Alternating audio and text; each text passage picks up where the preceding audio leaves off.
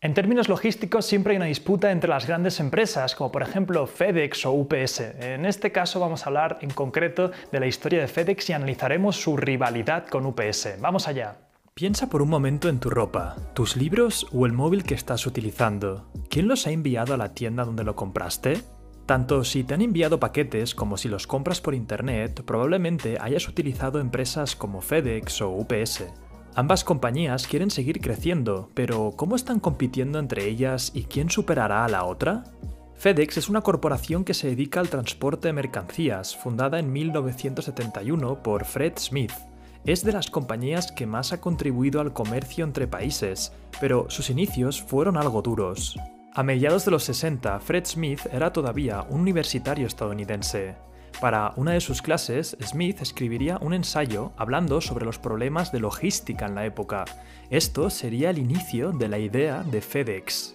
Smith se dio cuenta de que cada vez más el tiempo significaba dinero y que había una gran necesidad de coordinar y aumentar la velocidad de los envíos. Este problema se podría solucionar con el transporte aéreo, poniendo un intermediario entre las empresas. Este se dedicaría exclusivamente al envío de productos. Federal Express empezaría a hacer sus primeros transportes aéreos en Estados Unidos. Dado que el concepto de Smith se enfocaba en la velocidad, la compañía pronto empezó a realizar vuelos nocturnos, algo muy poco común por entonces. Los primeros años de la compañía fueron realmente duros y no dejaban de perder dinero. Smith confesaría que una noche tomó un vuelo impulsivo a Las Vegas y que usó el dinero que ganó en el blackjack para operar su compañía al día siguiente. Sin embargo, al poco tiempo, FedEx consiguió levantar una ronda de financiación que le daría el tiempo suficiente para que en 1976 se volviera rentable. Desde entonces, la compañía ha seguido creciendo hasta convertirse en el gigante de los envíos que es hoy en día. Y ya vista la historia de FedEx, vamos a centrarnos en el presente. United Parcel Service, también conocido como UPS, es uno de los mayores rivales a los que se enfrenta FedEx en el sector de la logística. Pero ¿hasta qué punto compiten estas empresas entre ellas? Podría parecer que estos dos gigantes de los envíos son competidores directos, pero durante los últimos años han seguido modelos de negocio totalmente diferentes. Debido a su pasado, FedEx está más centrado en el transporte aéreo y se especializa en envíos grandes y sensibles al tiempo. En cambio, UPS tiene su fuerte en el transporte por tierra y se centra en el envío de paquetes pequeños. Estas características han hecho que ambas compañías se estructuren de forma distintas y además se dirijan a diferentes clientes. Los puntos de entrega de UPS son establecimientos habitualmente pequeños y son dirigidos por franquiciados independientes. Estos lugares sirven a personas y dueños de pequeños negocios y se centran en envíos de poco tamaño. Sin embargo, los puntos de entrega de FedEx son otra historia. Estos establecimientos ocupan grandes parcelas y se asemejan a oficinas reales dirigidas por una compañía. En este caso, FedEx se ocupa del envío de paquetes grandes y complejos, dirigiéndose a clientes de multinacionales que prefieren el servicio express que ofrecen. Por otro lado, podría parecer que la gran ola del comercio electrónico ha beneficiado a ambas compañías, pero esto no es del todo cierto.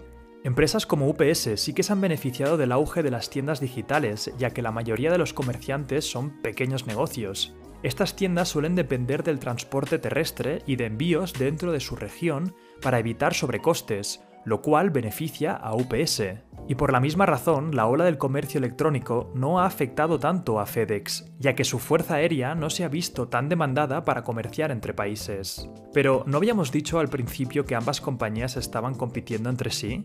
Lo que acabamos de describir era el panorama de FedEx y UPS hacía unos años, pero ahora las cosas están cambiando, y esto se debe a la presencia de un tercer jugador, ¿Te suena la empresa TNT Express? UPS y FedEx no son las únicas empresas que se dedican al envío de mercancías, y TNT es otro jugador importante, especialmente en Europa.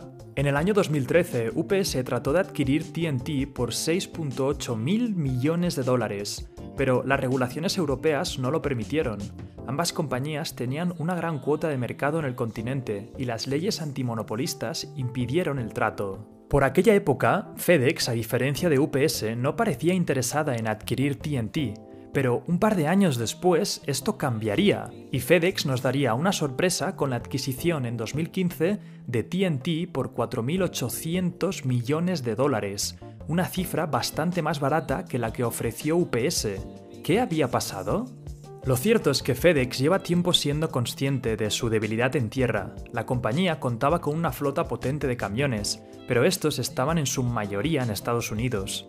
A nivel internacional, FedEx era demasiado dependiente de sus aviones y su presencia en Europa era mucho menor.